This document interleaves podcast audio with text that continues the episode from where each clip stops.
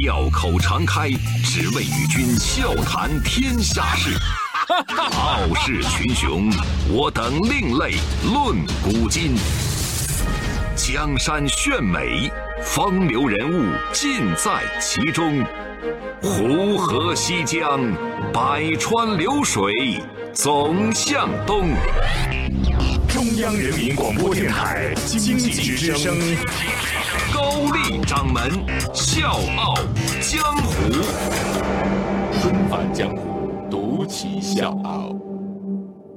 笑傲江湖，我是高丽。今天节目一开始，我们先关注一条新闻：三月六号，宝洁在美国辛辛那提宣布。公司已申请将其股票从巴黎泛欧证券交易所除牌，四月四号起从法国欧洲清算所中删除。宝洁股票将集中在纽交所交易。表面上来看，宝洁这次从欧交所退市应该说是正常操作，但是呢，也很快在快销圈引起了巨大的反响。一个拥有一百八十二年历史的快销巨头。业绩正在一步一步的下滑。根据最近宝洁发布的财报，二零一九财年第二季度营收一百七十四亿美元，去年同期是一百七十三点九五亿美元。根据相关的数据，我们可以看到。二零一三到二零一八财年，宝洁全球净销售额分别是七百三十九亿美元、七百四十四亿美元、七百零七亿美元、六百五十三亿美元、六百五十一亿美元、六百六十八点三二亿美元，营收在不断的下滑，只有二零一八年稍微有那么一点点起色。那中国作为宝洁的第二大市场，巅峰时期销量占全球销量的一半现如今呢，只有百分之三十的份额。还曾经在四年的时间里面更换了四位大中华区的 CEO。那在全球市场呢，更是裁了将近一万人，甚至不惜出售一百多个品牌。要知道。在这之前，宝洁是拥有两百多个品牌，拥有一万八千多个专利，在八十多个国家有工厂，产品销往一百六十多个国家，全球有三十亿人用过他们的产品。那在我们国家，宝洁经营的品牌也是众所周知，比如说保护牙龈的佳洁士、减少皱纹的玉兰油、洗护二合一的飘柔等等。那这些都是他们给出的广告标签就是每一个标签每一个广告都深入人心，每个都是中国人家喻户晓的名字。那既然都说到这儿了，我们就聊一聊关于宝洁的那些事情。其实说到宝洁公司，我一直挺好奇一个事儿啊，就是他们的这个缩写的标志为什么是 P and G 而不是 G and P？后来呢，我才知道宝洁的诞生是源于两个年轻人的美国淘金梦。宝洁公司两位创始人，英格兰移民威廉·波克特和爱尔兰移民詹姆斯·甘宝，最开始呢，这俩人并不认识，也不是同时到达美国的，但最终他们都到了辛辛那提。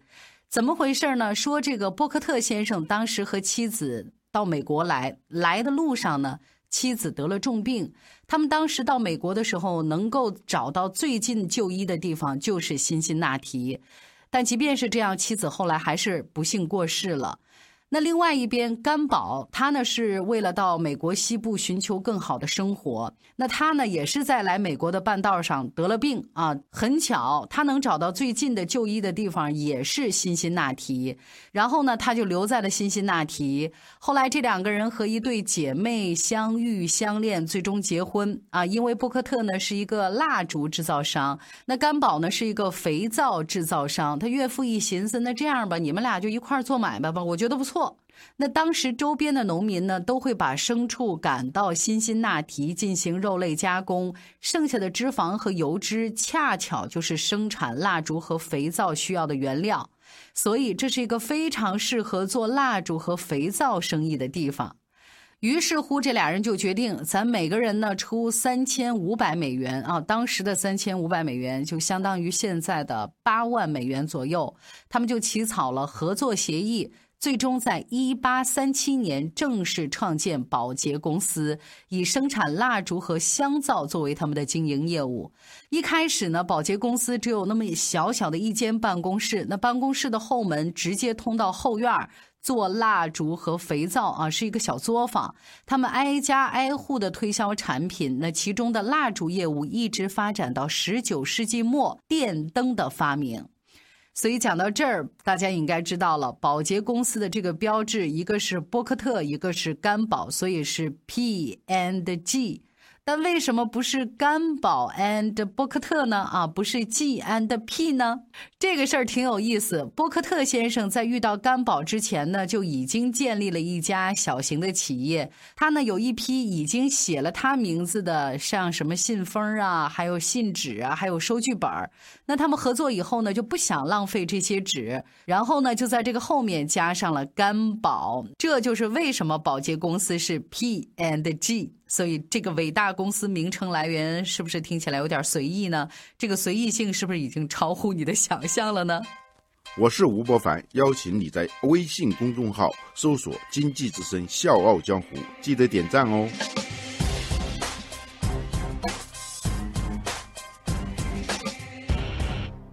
接下来，咱就说一说为什么宝洁那么偏爱生产多功能产品。让宝洁真正进入美容行业呢，是从生产海飞丝开始的。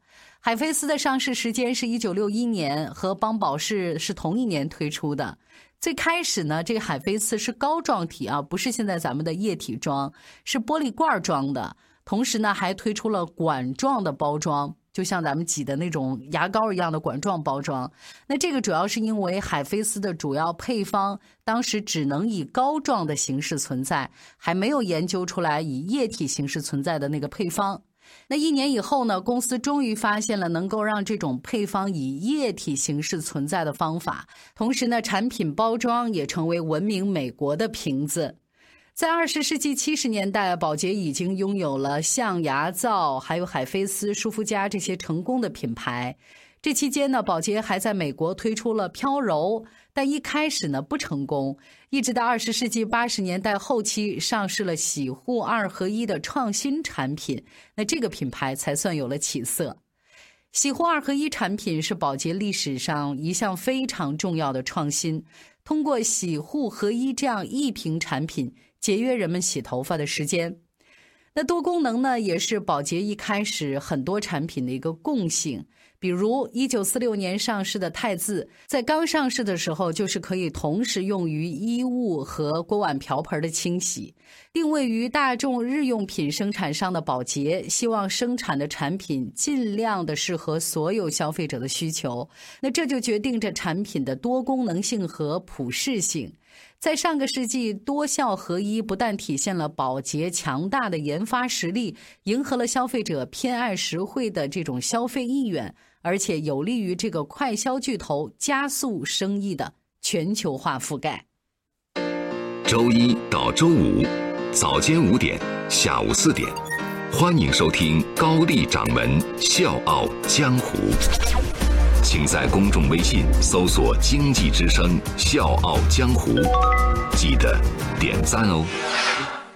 那面临快速发展的美容产业，宝洁在加快自主研发的同时，还进行了一项重要的收购。那一九八五年完成的这次收购，让宝洁拥有了三个比较大的美容品牌：潘婷、沙宣和玉兰油。听到这儿，大家一定会琢磨了：这这么辉煌的一个公司，怎么就业绩下滑了呢？那接下来我们就以中国市场为例，给大家说一说宝洁业绩下滑的原因。首先是品牌老化、创新不足。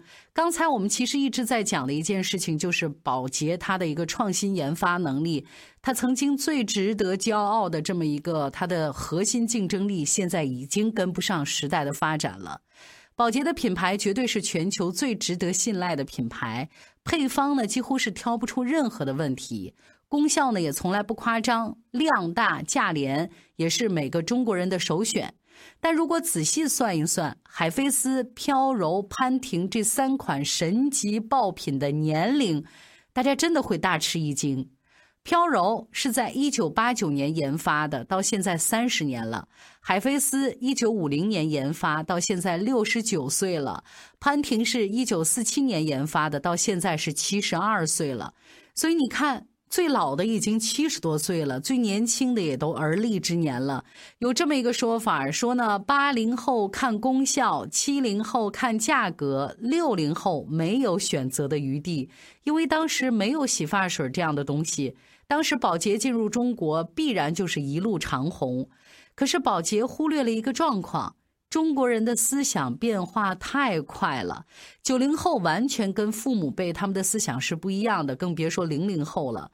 对于现在的消费者来说，海飞丝、飘柔、潘婷这样的老产品，基本上属于妈妈辈甚至奶奶辈的品牌了。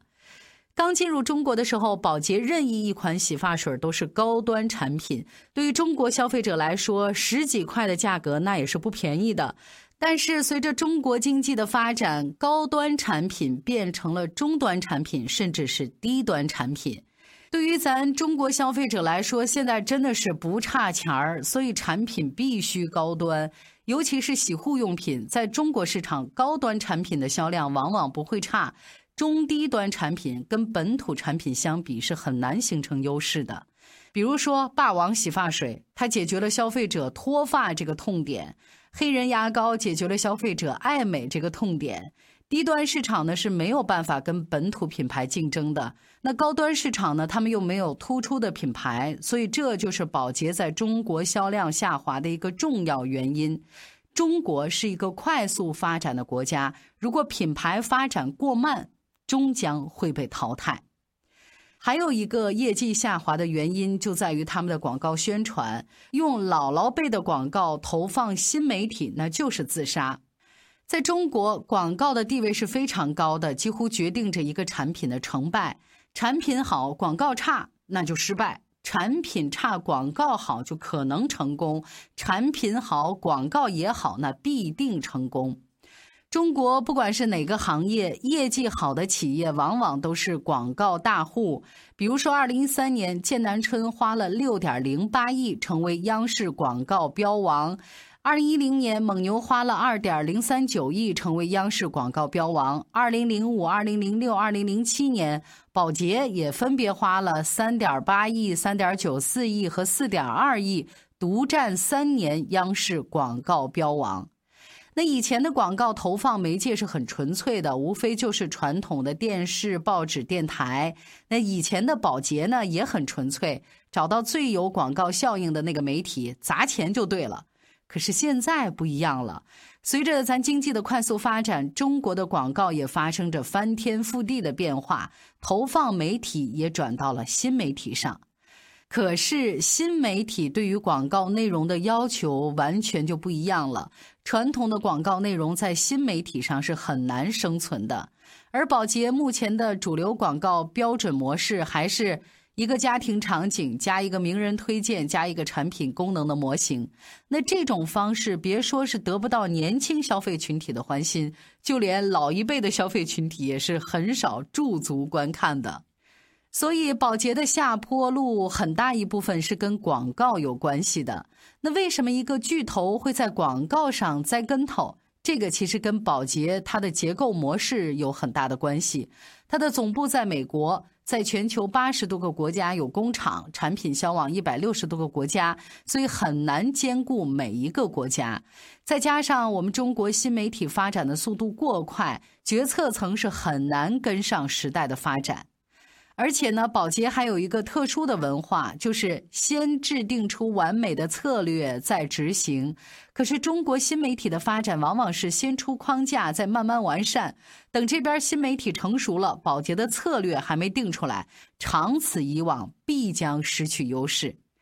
还有一个事儿就是，宝洁培养出了一大批的优秀人才，可是人家这些人大多都辞职自己创业了。不管哪个行业、哪个企业，人才永远都是最重要的部分。宝洁前董事长理查德·杜普利曾经说过这么一段话：“如果你把我们的资金、厂房和品牌留下，把我们的人带走，我们的公司就会垮掉。人走了，宝洁真的就垮了。保洁的人才流失到底是一个什么样的比例，我们没有办法知道。但是目前从保洁离职之后创业，或者是担任其他企业高管的人越来越多，尤其是电商企业，他们用保洁人的品牌思维和管理能力，构建了互联网行业的框架。保洁培养了人才，但是却在别的企业开枝散叶。这个呢，就是保洁业绩下滑的另外一个重要原因。原因在哪儿呢？就是传统行业已经属于老一辈人了，框架已经定好了，很难再发挥了。但是对于互联网电商这个新的行业，有开拓精神的保洁人是很愿意去探索的。曾经的宝洁产品研发能力是世界一流，销售能力也是世界一流。无论在哪一个国家，他们的产品都非常畅销。可如今，宝洁已经没有了往日的辉煌，不但是在中国，全球的业绩都在下滑。这种现状已经存在了将近六年。六年来，宝洁在改变，但是改变的不明显。在新时代，他们显然有点迷茫了，所以他们的策略砍掉不重要的品牌，留着销量好的品牌，到底能不能改善现在下滑的这种趋势？我们还需要拭目以待。但是有一句话，掌门是笃信的，就是时代不会选择为谁服务，跟不上时代的发展，那就请做好被时代淘汰的准备。小江湖，我是高丽，明天见。多少人走着，却困在原地；多少人活着，却如同死去；多少人爱着，却好似分离；多少人笑着。却满含泪滴，谁知道我们该去向何处？谁